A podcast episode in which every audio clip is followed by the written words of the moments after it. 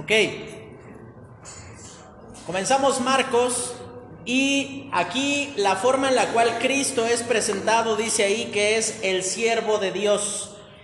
La palabra que eh, continuamente vas a encontrar repitiéndose en el libro de Marcos es inmediatamente.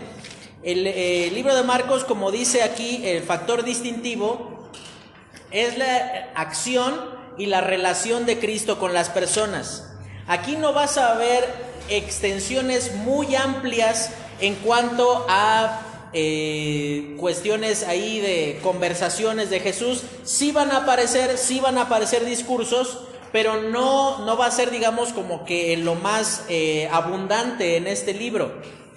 A diferencia de, por ejemplo, si tú ves en el libro de Juan, lo verdaderamente abundante o notable son las enseñanzas de Cristo, las revelaciones que él hace con respecto a su propia persona. Y entonces esa es la forma en la cual eh, Marcos va a aparecer eh, presentado. Va a mostrar un, eh, un hombre, el hijo, de, el hijo de Dios, el siervo de Dios en acción. Y lo vas a ver haciendo milagros, yendo a cierto lugar, dando una enseñanza, pero siempre en movimiento. ¿Esto qué nos enseña? Que el hecho de haber creído en Cristo, la fe en sí misma, es acción, implica movimiento. ¿Cómo se llama la iglesia? Sí, sabes cómo se llama tu iglesia, ¿no? Yo, creo que sería grave, ¿no? Pastor, que no sepan cómo se llama la iglesia. Dunamis.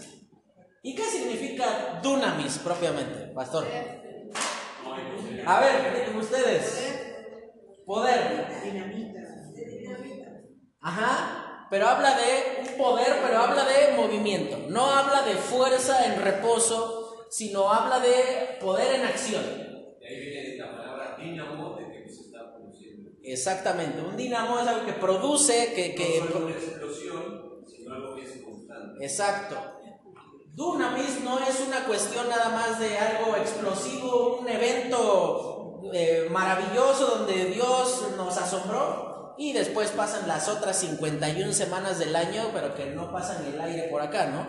Sino que aquí tú te das cuenta que la fe en sí misma es una fe en acción, una fe que produce, una fe que, que, que te mantiene en movimiento, la voluntad de Dios no es la pachorra, no es la flojera, no es eh, este. Don, don Jaimito era inconverso seguramente, porque eso de para evitar la fatiga no es de Dios. El principio bíblico es estar en movimiento, en acción, eh, una acción reverente, haciendo las cosas sabiendo que es Dios quien nos da la gracia ante las personas, Él es quien produce el cambio, pero es en movimiento, no, no en plena quietud y en descanso.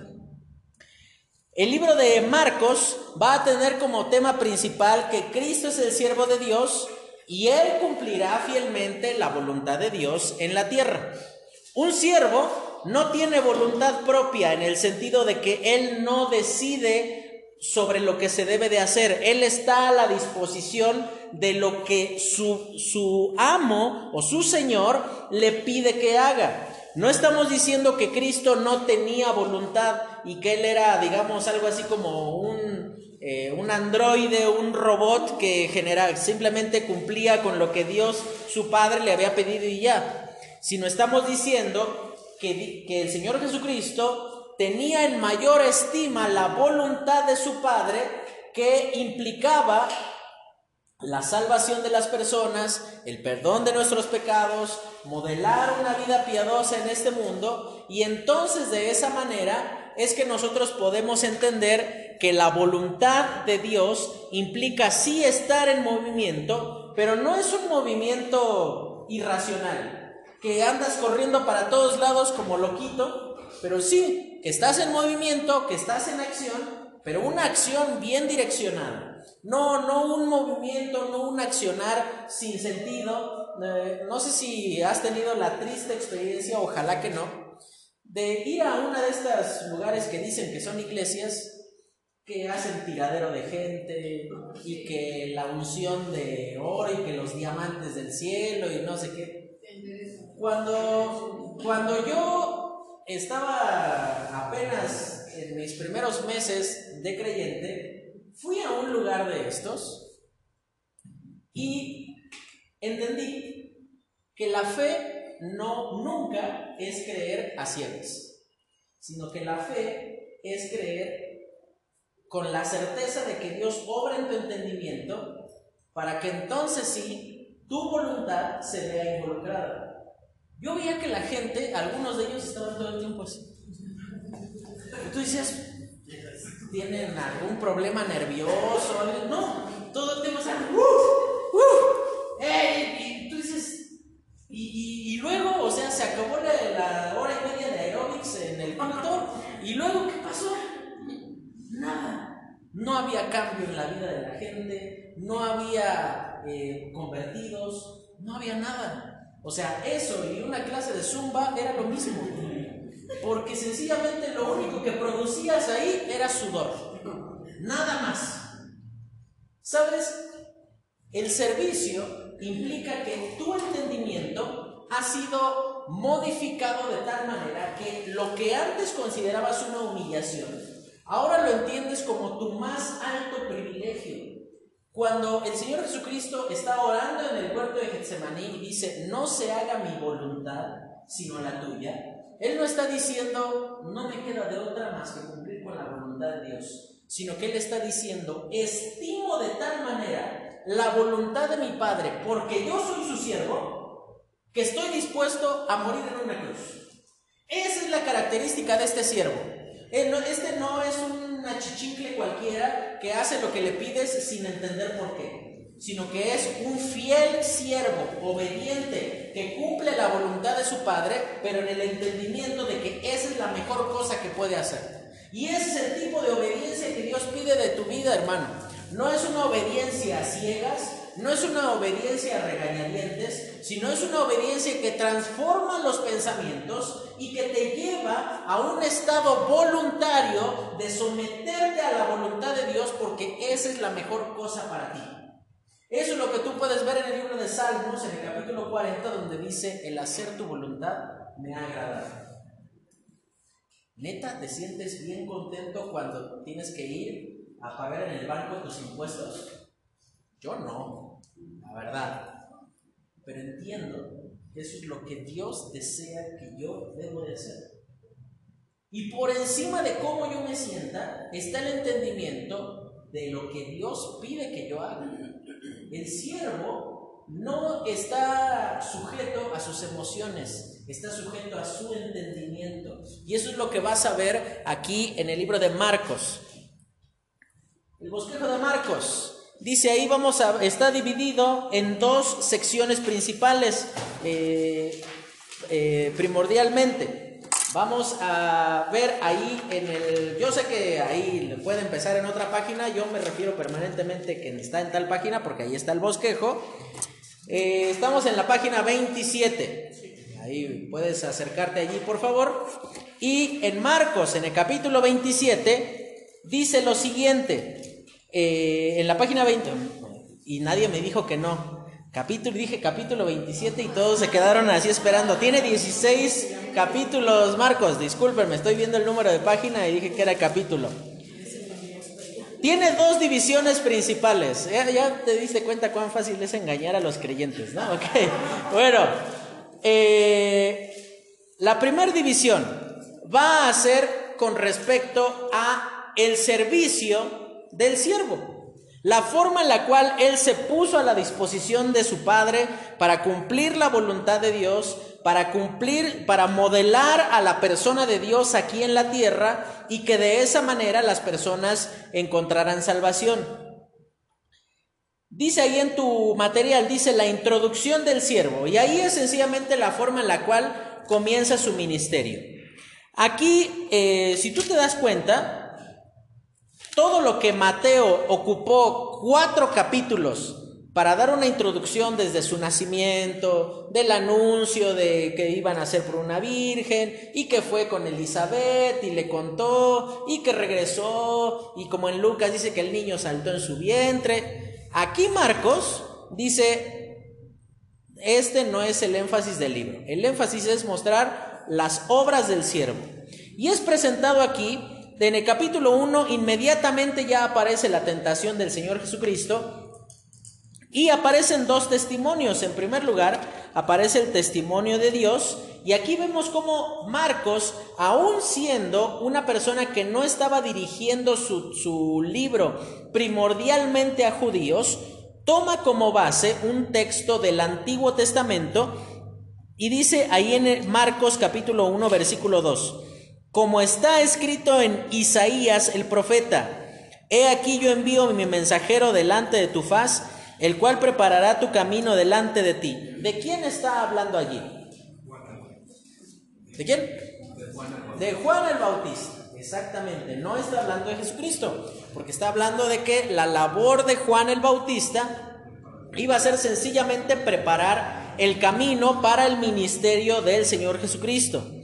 Este es el testimonio, digamos, de Juan, que ya, imagínate, esto, de, esto es como, depende de quién te recomienda, es el trabajo que encuentras, ¿no? Dígame, hermana.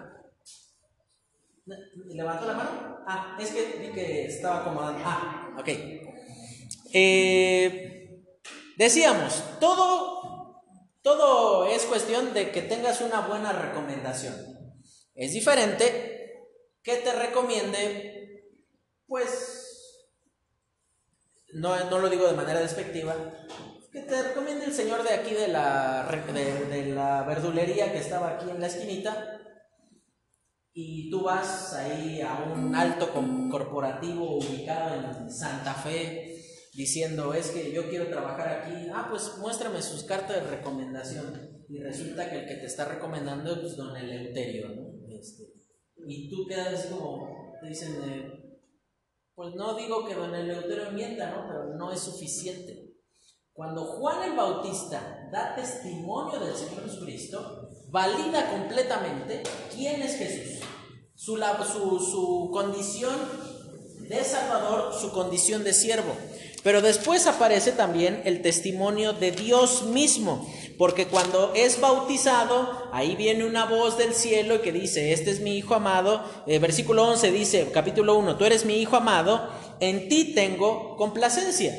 Y ahí entonces, no nada más Juan el Bautista, sino Dios mismo está validando el ministerio del Señor Jesucristo. Se presenta la tentación y después el énfasis del libro de Marcos, como decíamos, son las acciones. Y el primer eh, milagro que aparece ahí en el libro de Marcos, usted ya lo puede encontrar en el capítulo 1. Fíjese cómo dice en el versículo... Eh, en el eh, en, el, capítulo 2, perdón, no el capítulo 1, el capítulo 2, comienza a hacer una narración con respecto a la curación de un paralítico. Y ahí entonces ocurre toda, desde este capítulo tú te puedes dar cuenta cómo aparece ya esta oposición al ministerio del Señor Jesucristo, porque cuando Él le dice, este, tus pecados te son perdonados, dice en el versículo 7 del capítulo 2, Versículo 6, perdón. Estaban allí sentados algunos de los escribas, los cuales cavilaban en sus corazones. ¿Por qué habla este así? Blasfemias dice, ¿quién puede perdonar pecados sino solo Dios? Desde el principio del libro de Marcos es algo que va a estar apareciendo permanentemente. Ellos estaban oponiéndose al ministerio del Señor Jesucristo y ahí entonces este paralítico es sanado, pero continúa avanzando el libro y entonces se presenta allí una situación en donde ya de manera abierta, esto eh, en el capítulo 3, comienza a, el Señor Jesucristo a hacer eh, sanidad sobre diferentes personas. Y este, digamos, es lo que comienza a llamar la atención de tal manera que su fama es, eh, se comienza a, ahí a esparcir. Dice en el versículo 7 del capítulo 3, mas Jesús se retiró al mar con sus discípulos y le siguió gran multitud de Galilea y de Judea, de Jerusalén, de Idumea, del otro lado del Jordán, y de los alrededores de Tiro y de Sidón, oyendo cuán grandes cosas hacía, grandes multitudes vinieron a él. Y entonces esto muestra cómo el ministerio del Señor Jesucristo comenzó a crecer rápidamente. Ese es el énfasis del libro de Marcos.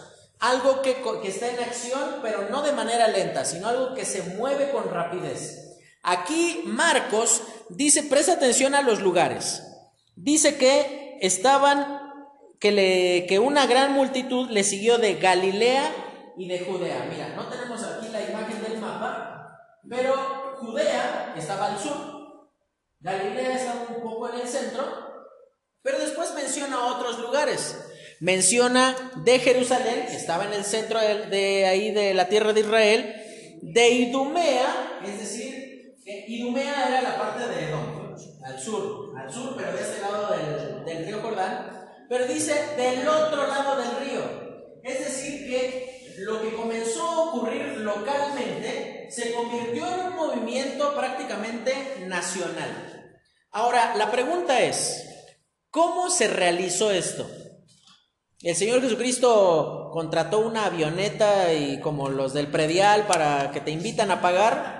¿Cómo, cómo, cómo se realizó este crecimiento eh, eh, tan exponencial y tan rápido sin los beneficios de comunicación y de tecnología como los que tenemos hoy? ¿Cómo se dio a conocer tan rápidamente el ministerio del Señor Jesucristo? ¿Tú qué piensas? Dígame, hermana.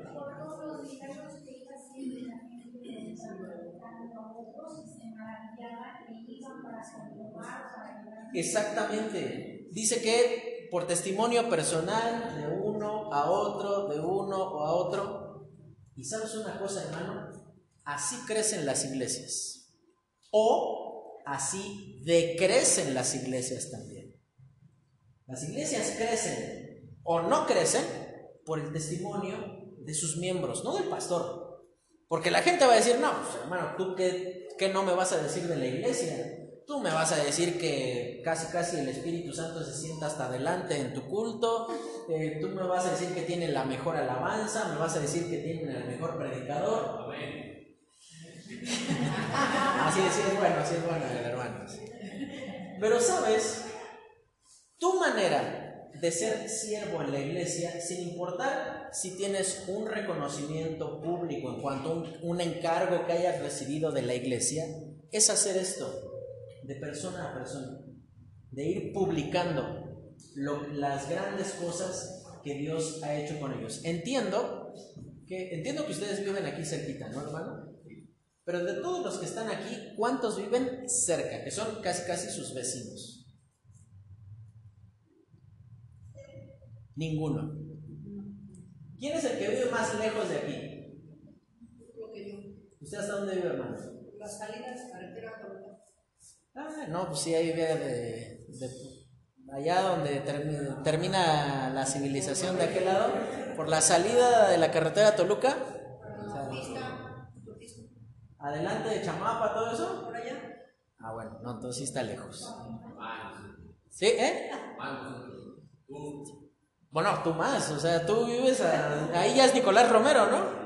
Sí, sí allá todavía ya en Atizapán y Nicolás Romero andamos todavía con taparrabos, así casi casi.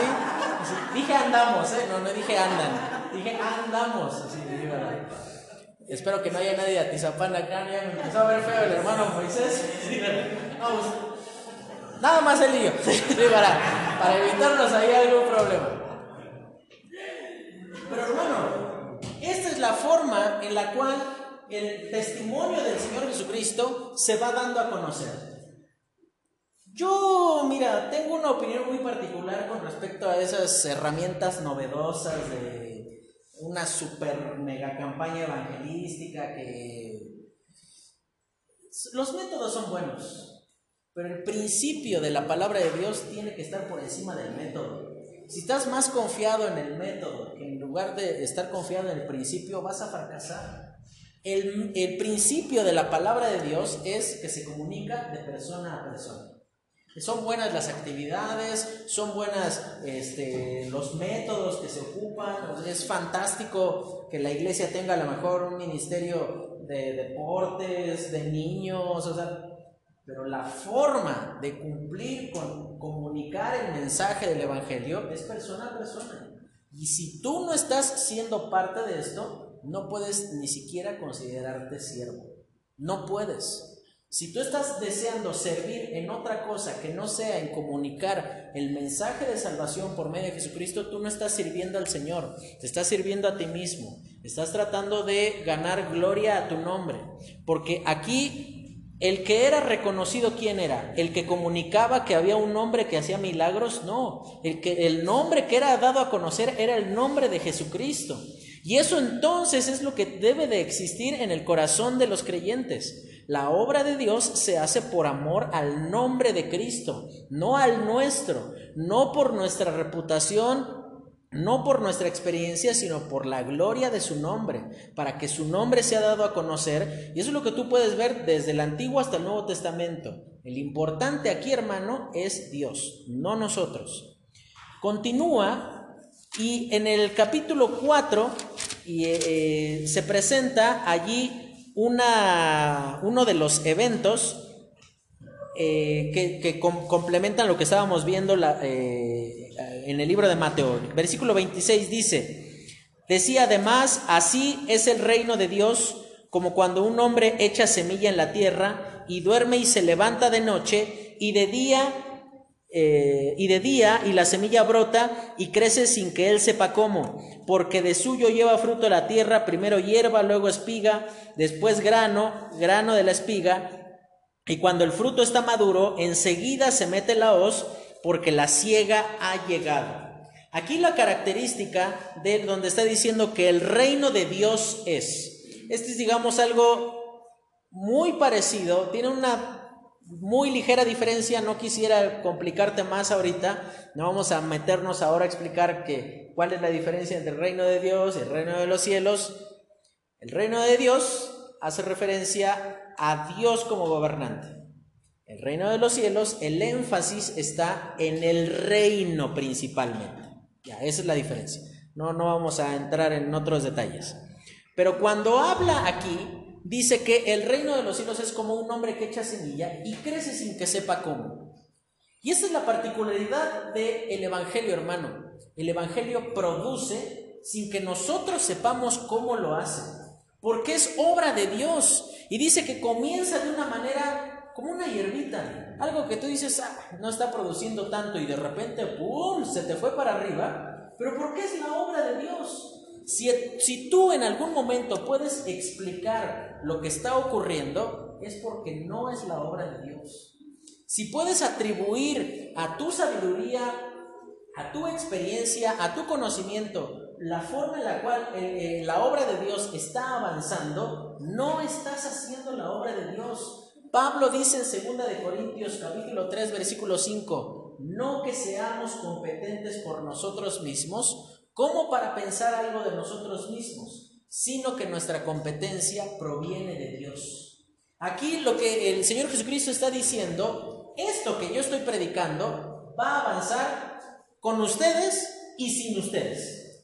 Los importantes, tantito, los importantes aquí no son, no es, no son sus capacidades, no son su, su amplia experiencia, porque si te pones a pensar, si lo vemos de manera humana, no tenía el mejor departamento de recursos humanos el Señor Jesucristo. Porque se agarró a un revolucionario, a un cobrador de impuestos. ¿Qué más? Un montón de pescadores. Y tú decías, ¿y estos qué? ¿Estos qué van a hacer? Y fíjate, la forma en la cual el, el Evangelio creció porque es de manera inexplicable. Y eso es en lo cual tú puedes descansar. Si estás sirviendo al Señor, descansa en que el que sabe cómo están ocurriendo las cosas es Dios. No, no te corresponde a ti explicar lo que ocurre. Pero después menciona otra, dice en el versículo 30, ¿a qué haremos semejante el reino de Dios o con qué lo compararemos? Es como el grano de mostaza que cuando se siembra en la tierra es la más pequeña de todas las semillas que hay en la tierra, pero después de sembrado crece y se hace mayor y se hace la mayor de todas las hortalizas y echa grandes ramas, de tal manera que las aves del cielo pueden morar bajo su sombra.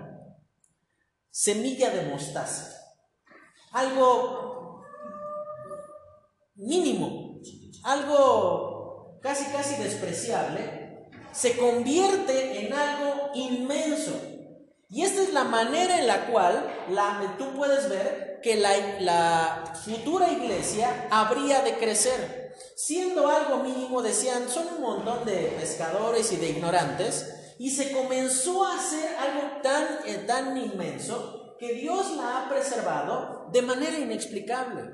A pesar de las persecuciones, a pesar de los errores doctrinales, a pesar de las falencias de los mismos miembros, Dios la ha prosperado. Cuando dice aquí que una vez que cae en tierra, crece de manera eh, impresionante, esto nos enseña que el crecimiento en el ministerio, hermano, lo da Dios. Es verdad. Puede llegar, y si no, pregúntale ahí al pastor en algún momento, pregúntale si no es a veces hasta frustrante que la gente no camina, no avanza. Y pasan los años y años y tiene hasta desgastada su silla el hermano ahí en la iglesia y no avanza y nomás no produce y le ayudas de una manera, le ayudas de otra, le facilitas una cosa, le facilitas otra y nada más no crece. Aquí lo que te enseña es que el crecimiento lo da Dios. Evidentemente, para que haya crecimiento, tienes que estar vinculado a la persona de Dios. Y esa es la razón por la cual te has estancado quizás en tu vida espiritual. Lo vamos a ver más adelante en la parábola del sembrador, donde, eh, bueno, eso aparece aquí en el capítulo 4, donde dice que una parte cayó allí en buena tierra, otra parte cayó junto al camino, y ahí el mismo Señor Jesucristo, Él es el que da la explicación que una parte representa una cosa, que, una, eh, que los que cayeron en otro lado representan otra, pero y eso sí lo podemos aseverar porque el mismo Señor Jesucristo lo está interpretando. El crecimiento esto, eh, si tú te das cuenta desde el inicio, ¿por qué hablar de cosas de crecimiento, de multiplicación, de expansión del ministerio? Porque esa es la fe en acción. La fe en acción produce. Si tú no estás produciendo nada para la iglesia, eh, una vez hablaba con una persona que se dedica a, es un doctor que hace eh, los análisis para determinar si una persona tiene cáncer o no. Y él decía, mira, el cáncer es muy sencillo. Funciona de la siguiente manera. Comienza en el cuerpo cuando una célula deja de cumplir su función. Sencillamente se dedica a estar. No produce. Y como no produce, pues no se limpia en ese proceso de producir. Y entonces se va contaminando hasta que comienza a contaminar las de alrededor. Y las de alrededor comienzan a hacer lo mismo, a contaminar a otras y a otras y a otras y a otras hasta que te matan. Si tú no estás produciendo en la iglesia, si no estás fructificando, si no estás dándole alivio al pastor, si no le estás haciendo más fácil la chamba, manito, discúlpame lo que te voy a decir, pero eres un cáncer. Discúlpame, no lo digo con el afán de de incomodarte, pero aquí el que no produce está en contra. Y esa es la, la condición de lo que presenta aquí el libro de Marcos. Continúa avanzando y ahí entonces en el capítulo 6 se presenta ya el primer conflicto con la incredulidad de la gente. Fíjate, en el versículo 3 ellos comienzan a decir, ellos como que trataban de eh, eh, dar explicaciones humanas a cuestiones divinas. Dice en el versículo 3, ¿No es este el carpintero, hijo de María, hermano de Jacobo, de José, de Judas y de Simón? ¿No están también aquí con nosotros sus hermanas? Y se escandalizaban de él. Aquí tú ves que la reacción de incredulidad de las personas que estaban cerca de él estaba representada por una cosa. Ellos estaban diciendo, porque ves el versículo anterior y dice, ¿de dónde tiene este estas cosas? ¿Por qué razón está hablando todas estas cosas tan maravillosas ¿Quién le enseñó? Y ahí entonces muestra el corazón del pueblo de Israel en este, en este proceso. Avanzamos todavía más y llegamos al periodo donde el Señor Jesucristo habla específicamente para qué vino a este mundo. Capítulo 8, versículo 27, él comienza con una pregunta y él le dice, ¿quién dicen los hombres que, soy yo? Y ellos dice, y dice el versículo 28, ellos respondieron, unos Juan el Bautista, otros Elías y otros alguno de los profetas. Entonces él les dijo, ¿y vosotros quién decís que soy? Respondiendo Pedro le dijo, tú eres el Cristo. Pero él les mandó que no dijesen esto de él a ninguno. ¿Por qué piensas que el Señor Jesucristo les dijo que no lo comunicaran esta cuestión de que Él era el Cristo. ¿Por qué? Dígame, hermana.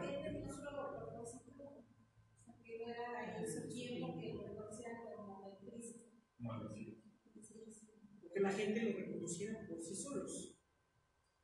Las dos tienen razón. ¿Es cierto, hermana? El propósito de Cristo, en este momento, Él ya había sido rechazado. Por lo tanto, ya no era momento de decirles, aquí está el Cristo. Porque esto iba a presentar una imagen de un Cristo desesperado, diciéndole, ándale, reconozcanme aunque no me tengan el, aprecio suficiente. Eh, por, favor, no, no me desprecien de manera tan, tan notoria. Por esa razón él dice, ya no lo comuniquen. Pero también él, él deseaba que las personas que se acercaran a él lo hicieran no porque les daba de comer, no porque les sanaba las enfermedades, sino porque en él estaba la verdad que su alma necesitaba. Esa es la razón por la cual ocurre esto. Y entonces viene aquí una declaración de Pedro donde dice eh, que él era el Cristo. Pero inmediatamente, y ahí es donde los judíos, eh, perdón, los judíos, los católicos, se eh, agarran para decir que Pedro fue el primer papa y no sé qué. Ah, bueno, a eso ahí cuando curses exclusivamente Mateo, ahí el pastor te va a enseñar, te va a explicar, este, pues por qué razón no, porque ocupa dos palabras diferentes y bueno, ahí toda una cuestión referida a esto. Pero inmediatamente, después de que, eh, si bien aquí no lo menciona, ahí en el libro de, de Mateo, menciona que eh, el Señor Jesucristo le contesta a Pedro y le dice que bienaventurado eres Simón, hijo de Jonás, porque esto no te lo reveló carne ni sangre. Pero inmediatamente versículo 31 dice, y comenzó a enseñarles que le era necesario. El siervo entiende que por encima de sus deseos está el hecho de cumplir lo que es necesario. Aquí no dice que, y comenzó a enseñarles que él quería padecer. No, Aquí dice que le era necesario. El siervo entiende que por encima de lo que él quiere que ocurra está la voluntad de aquel que le ha mandado hacer algo. Y en el proceso de servir al Señor, hermano, vas a encontrar múltiples salidas para hacer lo que tú quieres. Pero si tú estás en la disposición de servir al Señor, vas a tener que entender que vas a tener que hacer muchas veces cosas que son necesarias, no deseables para ti. Que vas a tener que enfrentar una serie de situaciones como lo hizo el Señor Jesucristo, y Él le dice, es necesario que eh, el Hijo del Hombre padecer mucho y ser desechado por los ancianos, por los principales sacerdotes y por los escribas y ser muerto y resucitar después de tres días. Esto les decía claramente, entonces Pedro, fíjate, le tomó aparte y comenzó a reconvenirle. Esa palabra reconvenirle en nuestro idioma es muy amable, porque da la idea como si yo me acercara con el hermano y le dijera, hermano, así no, no hagas eso, por favor. Pero realmente el sentido de reconvenir en el griego literalmente raya con regañar. O sea, decirle, ¿qué te pasa? ¿Acaso estás loco? Tú eres el Hijo de Dios. ¿Cómo vas a sufrir por el pecado? ¿Cómo vas a enfrentar todas estas situaciones? Y ahí entonces es la razón de la respuesta del Señor Jesucristo, que le dice, quítate de delante de mí, Satanás. Y ahí entonces, eh, otra marca del siervo es que el siervo valora más la misión que a sí mismo. Y este va a ser un conflicto permanente en aquellos que tomen en algún momento una decisión de servir al Señor en su vida. Vas a tener siempre la facilidad de evitar el conflicto. Pero aquí el siervo no, no este, rehúsa entrar en conflicto por hacer lo correcto. De hecho, una de las peores cosas que puedes hacer, hermano, es evitar el conflicto con tal de guardar la paz. En el momento en el que tú sacrificas la verdad para guardar la paz, ya perdiste. Y eso es justamente lo que presenta aquí el Señor Jesucristo. Eh, comienza, eh, continúa, y allí en el versículo, en el capítulo 10, Él hace el primer envío de personas para que cumplan una misión. Y ahí entonces en el capítulo 10, en el versículo 32, dice, iban por el camino subiendo a Jerusalén y Jesús iba delante de ellos y se asombraron y le seguían con miedo. Entonces volviendo a tomar a los doce aparte, les comenzó a decir las cosas que habían de acontecer. He aquí subimos a Jerusalén y el Hijo del Hombre será entregado a los principales sacerdotes a los escribas y le condenarán a muerte y le entregarán a los gentiles y le escarnecerán, le azotarán y escupirán en él y le matarán, mas al tercer día resucitará. Aquí él entonces da un segundo anuncio de su muerte, pero a diferencia del primer anuncio, él sencillamente dijo que tenía que padecer. Pero aquí llena de esperanza el corazón de los discípulos donde le dice, al tercer día resucitará. Y evidentemente era una era demasiada información para ellos, de tal manera que presentan la eh, perdón, ponen la atención en algo de lo cual no estaban hablando. Y ahí inmediatamente después de que dice que él iba a ser crucificado, dos de sus discípulos eh, aquí menciona que se acercaron ellos, también en otro de los evangelios menciona que la mamá de ellos vino a rogarle al Señor Jesucristo y le, eh, les dijo que en su reino quería que uno se sentara a su derecha y otro a su izquierda. Aquí lo que narra, fíjate cuán insistentes, porque aquí lo hacen ellos y en el otro evento mandan a su mamá. Semejantes changotes para que vayan a traer a la mamá para que pida permiso por ellos, o sea, ahí te das cuenta la supermadurez que tenían estos discípulos. Hermano, no puedes andar solucionando las cosas con tu mamá a la edad que ya tienes. O sea, ya... Y dice la hermana, amén. ok.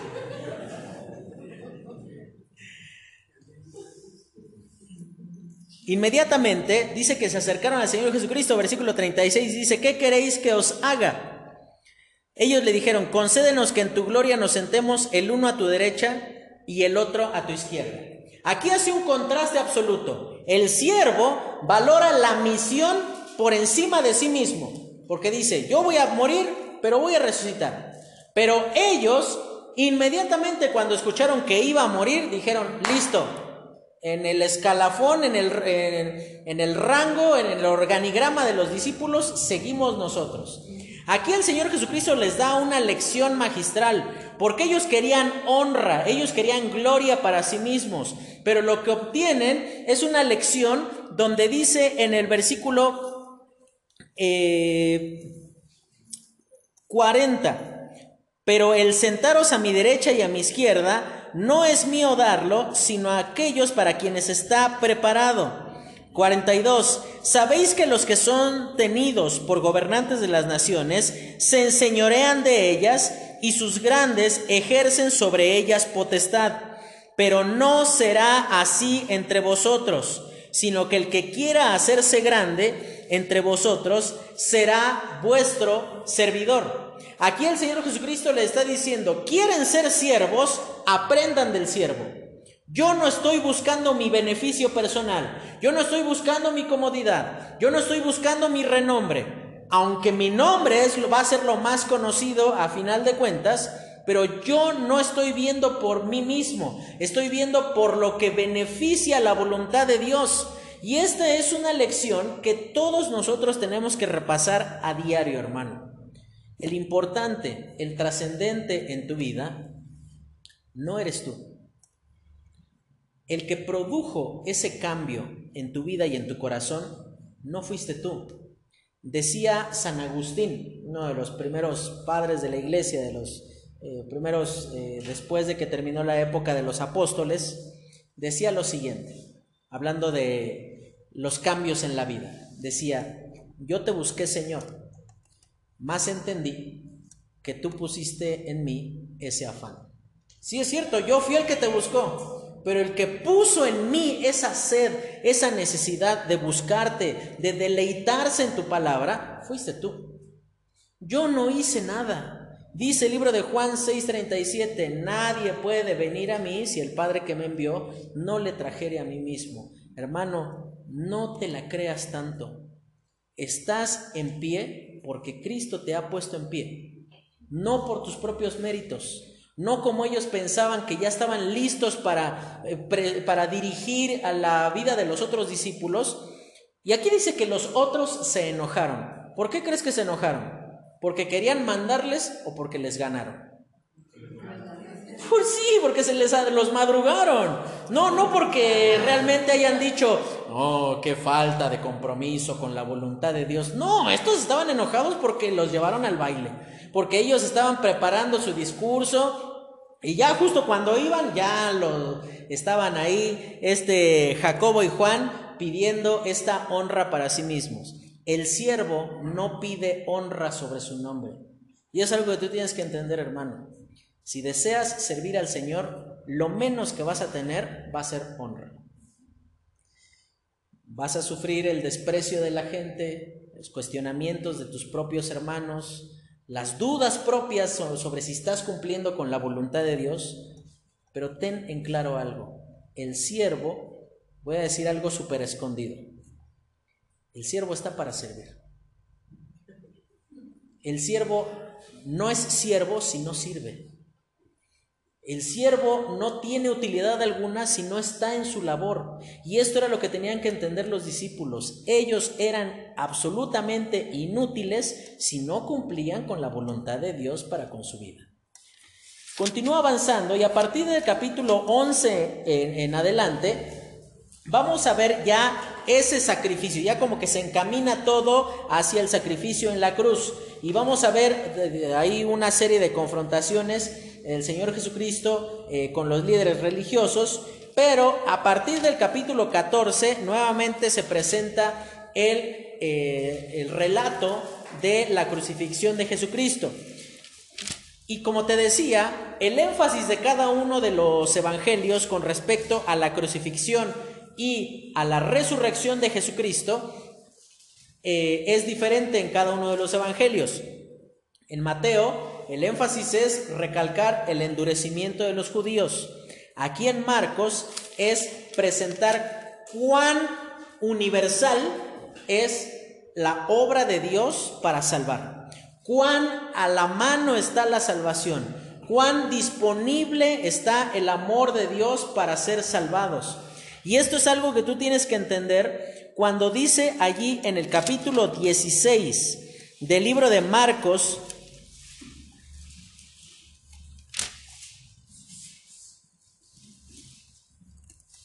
Versículo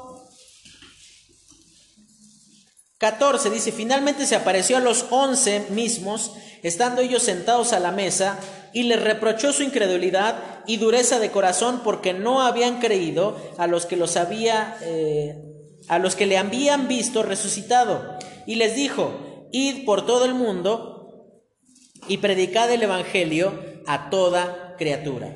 El que creyere y fuere bautizado será salvo, mas el que no creyere será condenado. Tenemos que aclarar aquí que no está presentando una complementación para obtener la salvación. En nuestro castellano significa sí complementación, donde dice el que cree y fuere bautizado, y esto entonces nos lleva a una pregunta. Entonces el hombre que murió al lado de Jesucristo no fue salvo? Sí fue salvo, pero tú dices, ¿y cuándo lo bautizaron?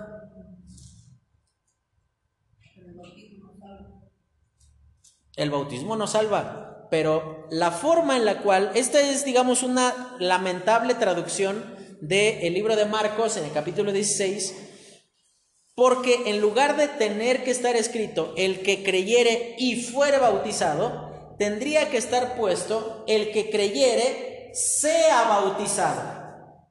Es, es totalmente diferente, porque aquí siempre, eh, en todo el Nuevo Testamento y también en el Antiguo Testamento, el único requisito para la salvación, ¿cuál es? Creer. No hay que hacer nada más. De hecho, no podemos hacer nada. El libro de Proverbios menciona que las buenas obras del impío son consideradas abominación a Jehová. Es decir, que todas tus limosnas que diste antes de Cristo, todas tus buenas obras, todos los viejitos que cruzaste en la calle, todas las cobijas que diste para damnificados en tal lugar, si lo hiciste sin Cristo, tus manitos nada más gastaste tu dinero. Porque no son consideradas buenas obras. Cuando dice aquí, el que creyere y fuere, bautizado, te estamos diciendo, es una traducción no muy precisa, dice, será salvo. Mas el que no creyere, pero aún en medio de su mala traducción, el mismo texto aclara, porque si fuera condición para la salvación el bautismo, entonces al final del versículo 16 diría, mas el que no creyere y no fuere bautizado.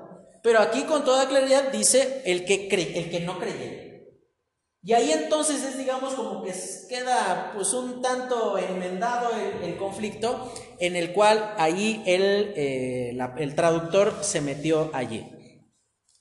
Y dice, y estas señales seguirán a los que, a los, a los que creen. En mi nombre echarán fuera demonios, hablarán nuevas lenguas, tomarán en las manos serpientes y si bebieren cosa mortífera no les hará daño, sobre los enfermos podrán sus manos y sanarán. Y dígame.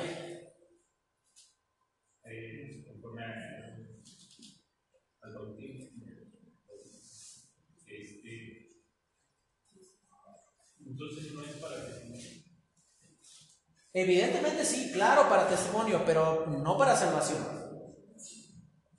Hay, hay una cuestión aquí sumamente trascendental que hay que tener sobre todas las cosas en claro. Si el bautismo fuera para salvación, ¿de qué cosa estarías dando testimonio si te estás bautizando para ser salvo? Es puro sentido común. Ahora, no nada más es sentido común, es lo que la palabra de Dios expresa. Eh, no en el Nuevo Testamento, en el Antiguo Testamento permanentemente menciona que la condición para estar en pie delante de Dios, para ser acepto por Él, es la fe. El bautismo sí es, una, eh, sí es la forma de dar testimonio, pero ¿de qué manera? Pública, ¿no? De que usted ha sido salvo. Eso significa, si el bautismo fuera un medio para obtener la salvación, significaría que Dios obra al revés, que Dios obra de afuera hacia adentro cuando en realidad es al revés. Porque en el libro de Romanos dice en el capítulo 10, así que el creer es por el oír. Y el oír por la palabra de Dios. Por una obra que ocurre en el corazón, que te convence, como dice en Juan 16, de pecado, de justicia y de juicio. Pero ¿de qué manera me convence? ¿De manera externa? No, de dentro hacia afuera. Cuando dice el que creyere y fuere bautizado, estamos aclarando que es una mala traducción, pero el mismo texto al final dice, el que no creyere será condenado. Si fuese una cuestión de que el, bautismo afianza, asegura o la palabra que tú quieras eh, ocupar para hablar de que el bautismo complementa la obra de la salvación, entonces, aquí tendría que decir el que no creyere y no fuera bautizado.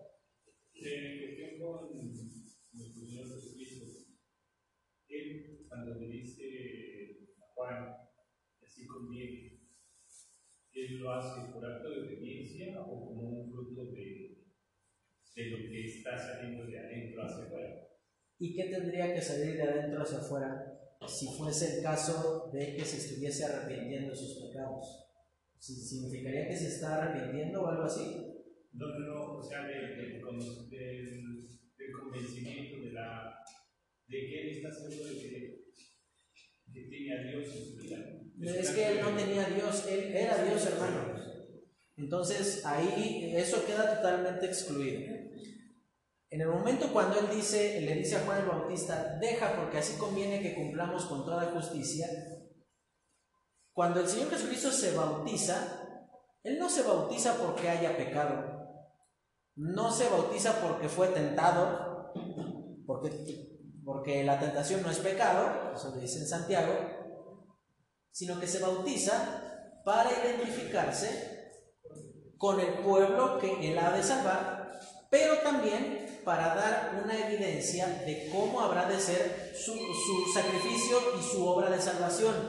En muerte y en vida. Cuando usted se identifica con Cristo en muerte, es cuando la persona es sumergida, se identifica en vida, cuando es puesta en pie. Ahora, esto es realmente lo que la palabra de Dios presenta. El bautismo es sencillamente un paso de obediencia resultado de haber ya puesto en el pasado su confianza en Cristo. No es un paso de obediencia para tener a Cristo. ¿Vamos? Ok.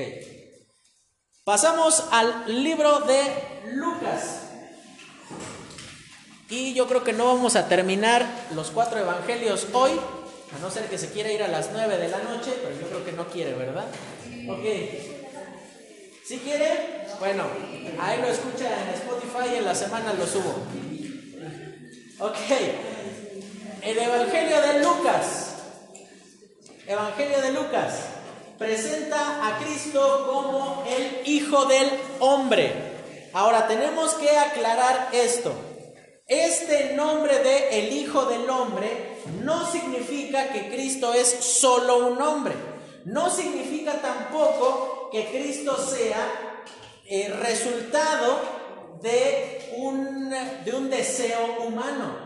Este nombre es ocupado por primera vez en el libro de Daniel, donde el profeta está hablando de la, más que hablar de la humanidad de Cristo, habla de su doble naturaleza, de su deidad nunca comprometida, pero también de su humanidad comprobada. Una manera en la cual Cristo, en él convergían o, se unían la naturaleza humana y la naturaleza divina, conviviendo al 100%. No es que era 90% Dios y 10% hombre, sino que era 100% Dios, 100% hombre en una misma persona. Y tú vas a decir, pues las cuentas no me salen porque 100 más 100 son 200, entonces son dos personas.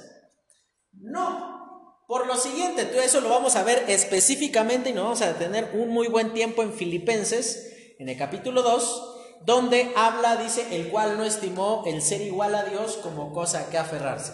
Lo único que te puedo decir ahorita para no detenernos en esto es que la deidad de Jesucristo es evidenciada por las obras que le correspondían única y exclusivamente a Dios, como perdonar pecados, como sanar enfermos, eh, su dominio sobre la naturaleza, su conocimiento del futuro, el conocimiento de lo que ocurría en los corazones de las personas, porque yo pensé que alguno de ustedes me iba a preguntar, en Marcos, no sé si notaste, que en el capítulo 1, cuando, 2, cuando sana al paralítico, dice que Marcos escribió y cavilaban en sus corazones. ¿Esto cómo lo supo?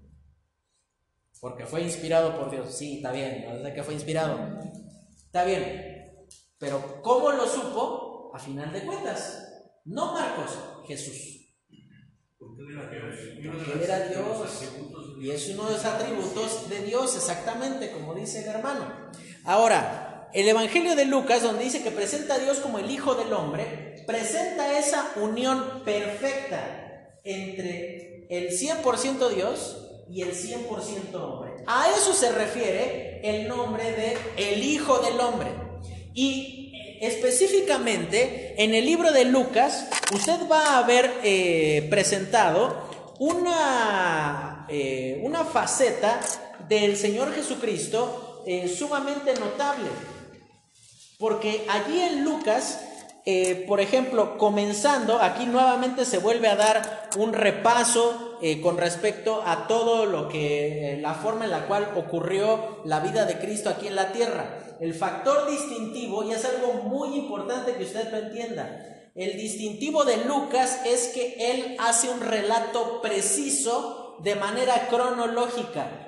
Es decir, que si usted quiere saber cómo fue ocurriendo el ministerio de Cristo, evento tras evento, tiene usted que entender que ni Mateo, ni Marcos, ni Juan están escritos de manera cronológica. Lucas sí. Él comienza desde su nacimiento y, avanza de tal manera que él presenta la deidad de, de, Cristo y también su humanidad desde el momento en el cual él nace, desde el momento en el cual eh, va avanzando. Es el único libro en donde se nos habla acerca de la infancia de Jesucristo. Es, como te decía, es el único libro en donde se nos habla de la infancia de Cristo, porque dice que, y el, el capítulo 2 dice, y el niño crecía en sabiduría, en estatura, en gracia, para con Dios y para con los hombres. Y esto nos muestra cómo humanamente, ¿por qué hacer énfasis que era necesario decir que el niño crecía? Si quieres probar la humanidad de Cristo, sí. Porque esto, eh, si, si, no se presentaran esos detalles, no habría. Bueno, esta ya película es viejísima, esto este, es más de chaburruco lo que voy a decir, pero esto, si esto no fuese mencionado, colocaría a Cristo como con un tipo de Terminator, que de repente llega al mundo, pero ya grande, y no se sabe de dónde vino, no se sabe cómo llegó, sino que se mencionan todos esos detalles sobre su, lugar de nacimiento, sobre su infancia, sobre sus padres, sobre sus parientes cercanos, este, sobre este, Juan el Bautista, de tal manera que eh, la obra de salvación es notablemente importante aquí en el libro de Lucas.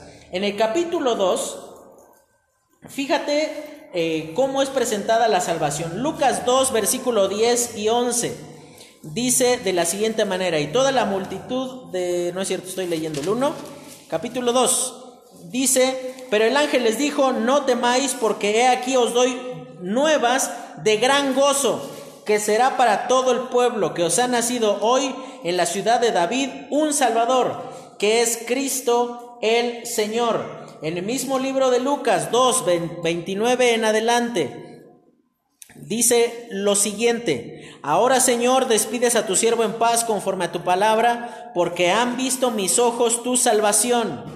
Capítulo 3, en el versículo 6, y verá toda carne la salvación de Dios. Capítulo 24, versículo 47, dice lo siguiente,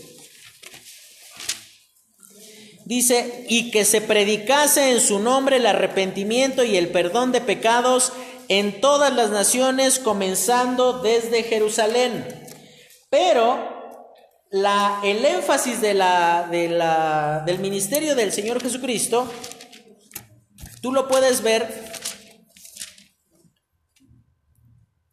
aquí en el mismo libro de Lucas. Estoy buscando el versículo.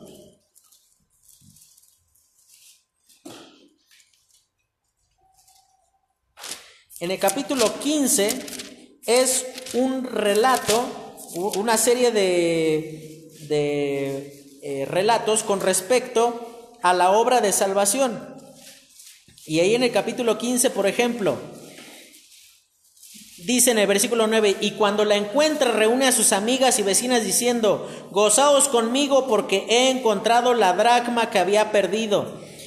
Y permanentemente en el libro de Lucas vas a ver dos cosas, el gozo de Dios por, por encontrar al pecador y el interés de Dios en perdonar al pecador.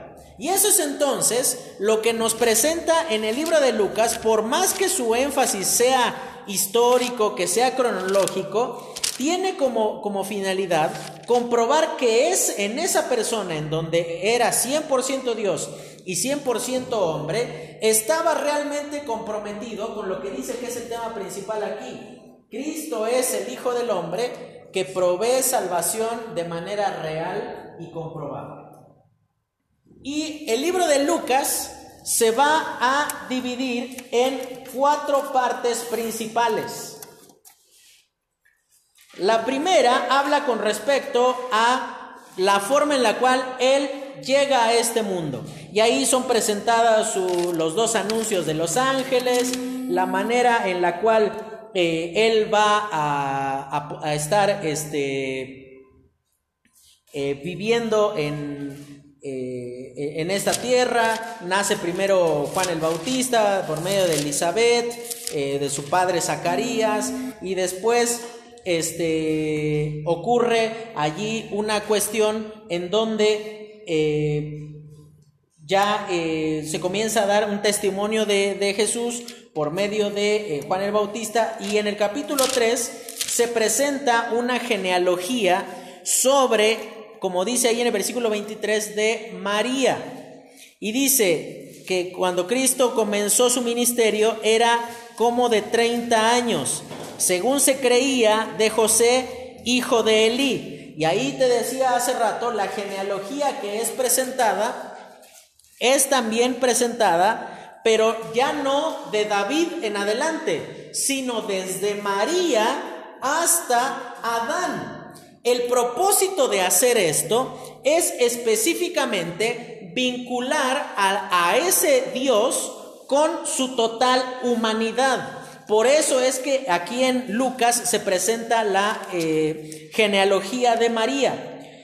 Y comienza entonces, en comienza el ministerio del Señor Jesucristo y en el versículo 14, digamos como que se presenta la inauguración del ministerio de Jesucristo y dice, y Jesús volvió en el poder del Espíritu a Galilea y se difundió su fama por toda la tierra de alrededor.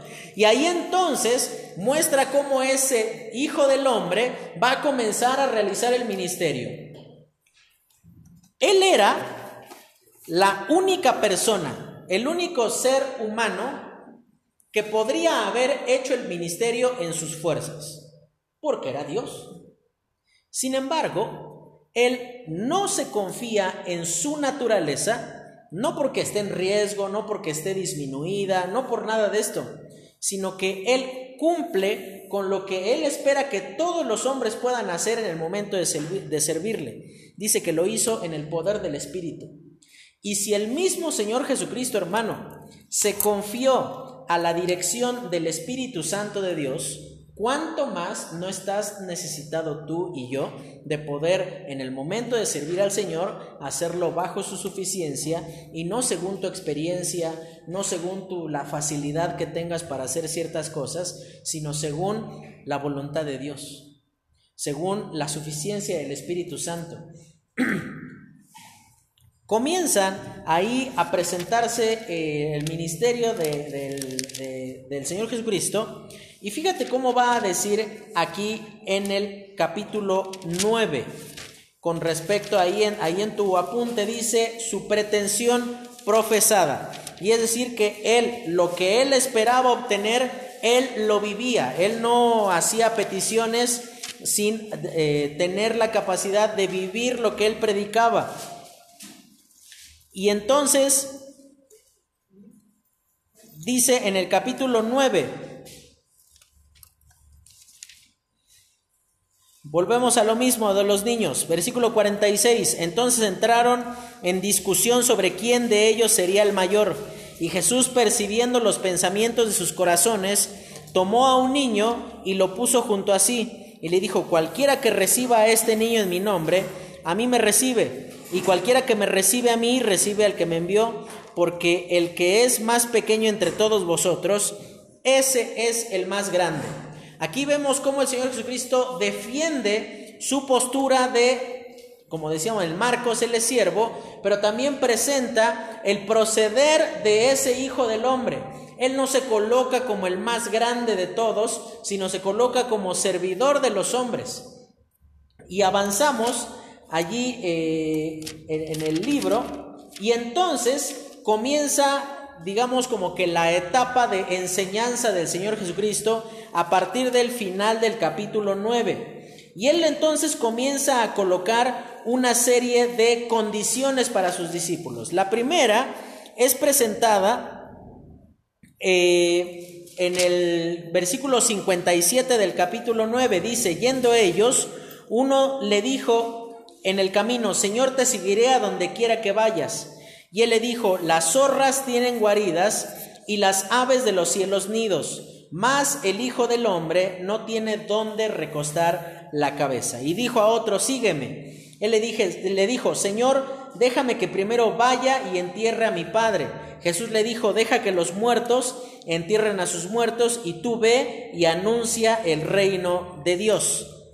Aquí lo que está haciendo el Señor Jesucristo, Él está poniendo la medida para todos aquellos que pretendan seguirlo. Unos por deseo propio, otros por invitación del Señor Jesucristo, pero a final de cuentas, cuando uno le dice que lo quiere seguir, aquí el Señor Jesucristo percibe la intención de su corazón y él prácticamente le responde y le dice, no tenemos nada y por lo tanto no vas a tener nada. Hermano, si tú pretendes servir al Señor porque en el ministerio hay lana, pues dime en cuál ministerio para ir, ¿no? Porque no es así. Muchas veces en el proceso de servir al Señor te va a tocar dar. Te va a tocar dar de tu tiempo, te va a tocar gastar tu gasolina, te va a tocar eh, dejar un tiempo eh, de estar con tu esposa, con tu familia, con tus hijos, porque estás sirviendo al Señor. Aquí el Señor Jesucristo no le miente a nadie. Le dice, las zorras tienen guaridas y las aves de los cielos tienen nidos. Dicen, pero el Hijo del Hombre no tiene dónde recostar la cabeza. Esto muestra la condición, eh, la finalidad de Jesucristo al hacer ministerio, al enseñar. Él no tenía la finalidad de enriquecerse. Él no tenía la finalidad de adquirir un renombre por encima de las otras personas. Eso, eso er, terminaba siendo intrascendente. Y cuando el mismo Señor Jesucristo invita a otra persona para que le siga, eh, eh, esta persona le responde, deja que vaya y entierre a mi padre. Eso significa que tenían, estaban ahí en la puerta con el féretro ya esperando nada más ir a sepultar al Señor. La frase literalmente significa, espera hasta que mi padre muera y entonces sí te voy a seguir. Hermano, ¿cuántas veces has hecho esperar al Señor? ¿Te has comprometido a hacer alguna cosa? ¿Has dicho que vas a hacer aquello, que vas a hacer esto, que... Y, comenzaste a lo mejor como cuando tenías como 14 años. Ahora nada más que termine mi carrera eh, o nada más que me case, voy a servir al Señor. Te casaste y dijiste, bueno, nada más que nos acomodemos bien como pareja, entonces ahí sí voy a servir al Señor. Te acomodaste como pareja y te acomodaste tanto que hasta hijos tuviste. Tuviste hijos, lo cual es una bendición. No estoy diciendo que son un estorbo para el ministerio, al contrario, son una bendición de Dios. Si no, pregúntenle ahí al pastor, ¿no? Son una bendición. Eh,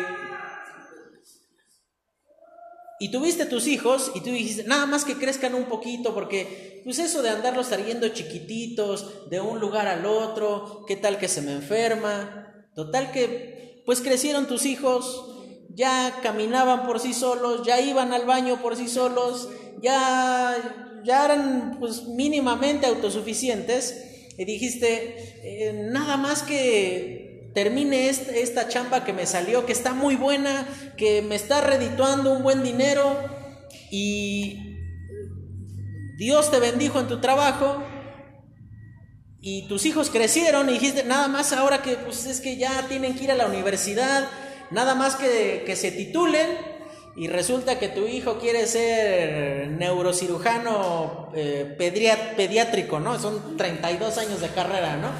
Bueno, total que este termina tu hijo su carrera y pues tú ya tienes cabecita de, de puro apagado, ya estás todo canoso y este total que un día estás con un pañal en una silla de ruedas diciendo, ahora sí voy a servir al Señor. Todos tenemos un padre que sepultar, en sentido figurado vamos a hablar ahora. Todos tenemos una ocupación pendiente por cumplir. Pero sabes una cosa, hermano, quieres servir al Señor, el tiempo es ahorita, no después, no en 20 años, no cuando Ahorita que pase lo del coronavirus, ¿y si no pasa?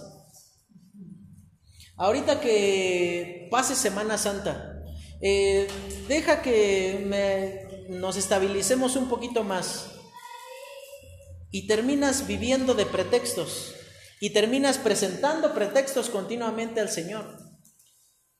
Versículo 61 dice, entonces también dijo otro, te seguiré Señor, pero déjame que me despida primero de los que están en mi casa. Jesús le dijo, ninguno que poniendo su mano en el arado y mira hacia atrás es apto para el reino de Dios. ¿Quieres servir al Señor? Que no te importe lo que pierdas. Que no te importe lo que vas a dejar. Dios te va a llamar y repréndame, pastor, si digo algo incorrecto. Dios te va a llamar en el momento más inoportuno de tu vida, en el sentido de que va a ser en el momento en el que mejor va a ir tu trabajo seguramente, en el que mejor van a estar las condiciones de tu familia, en el que más cómodo vas a estar. ¿Y sabes por qué te va a llamar en esas condiciones? Porque Dios quiere que tu confianza no esté en tu trabajo, en tu familia, en tu salud, en tu economía, sino en Él, en el Señor que te llamó.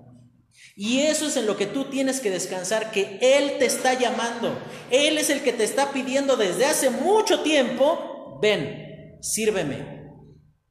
Y ya comenzaste, ya comenzaste a conocer al Señor que te ha llamado, pero continúa, persiste en ello. Evidentemente es difícil, es una de las, o sea, pregúntale a Emanuel, pregúntame a mí, ¿tú crees que nunca quisimos abandonar el, el instituto bíblico? ¿Sabes cuántas veces como los chiquitos fui y aventé tres trapos en una mochila diciendo ya me voy de aquí? Montón de veces. Pero ¿sabes una cosa? De los misioneros que fueron a Ecuador y que fueron muertos allí, hay una frase que cada que estoy pensando en abandonar, me trae de las orejas de nuevo. Y sabes, uno de los misioneros dijo lo siguiente, Dios me llamó para ir, no para volver. Dios me llamó a seguirle, no a dejar de seguirle. Y eso es lo que Él le está haciendo a sus seguidores. Él les está dando el precio real de lo que implica seguirle. ¿Quieres seguir al Señor? Síguelo ahorita, no después, en los, a los años que tienes. No, no, no, no esperes que las condiciones mejoren porque sabes algo, siempre habrá algo que tendrás que dejar a un lado por cumplir con aquello a lo cual Dios te ha llamado. Tienes que entender que aquí como dice el 62, ninguno que poniendo su mano en el arado mira hacia atrás no es apto para el reino de Dios. ¿Sabes qué pasa si tú vas arando y miras hacia atrás? Naturalmente hacia dónde se mueven tus brazos si yo volteo. Ya no voy derecho, se mueven hacia un lado, se mueven hacia otro. Por más que yo me trate de asomar así, no voy a estar observando hacia donde me estoy dirigiendo. Deja de ver atrás. Y sabes que ver atrás incluye dejar atrás todo ese pasado tormentoso que tienes plagado de fracasos delante del Señor. Deja de mirar tus fracasos como un impedimento para servir al Señor. Sabes que bíblicamente no hay pecado que te impida servir al Señor. Alguno me dirá, es que yo soy divorciado y eh, o yo este no sé, cometí aquello, cometí esto. Hay consecuencias que pagar por el pecado, pero siempre puedes servir al Señor. Si tú estás tomando tus pecados del pasado para dejar de hacer lo que, lo que tienes que hacer en el presente, tú, eh, tu Dios está en el pasado, no en el presente. Y eso es lo que tú tienes que entender. Vamos a continuar la siguiente semana, ahora sí nos vemos la siguiente semana, y ahí sí tenemos que volar sobre lo que resta de Lucas, sobre Juan y hechos mínimamente tenemos que avanzar Estoy empezando a sentir frío porque este, nomás no avanzo, pero bueno, sepan ustedes disculpar. No, no es que tengo coronavirus, no, no, no, no, todavía no, gracias a Dios, o no, no, o no me he enterado, por lo menos. Entonces, vamos a orar y vamos a dar gracias a Dios por su palabra en esta tarde. Señor, te agradecemos porque eres bueno con nosotros. Gracias, Señor, porque tu palabra es todo lo que nuestra alma necesita. Permítenos, Señor, tener la capacidad de responder a tu palabra, a tu voz, de manera que podamos cumplir con tu voluntad, seguirte de todo corazón y ayúdanos, Señor, a poder agradarte y a poder seguirte porque tú nos has llamado. Te lo pedimos, Señor, y te lo agradecemos en el nombre de tu Hijo Cristo Jesús. Amén.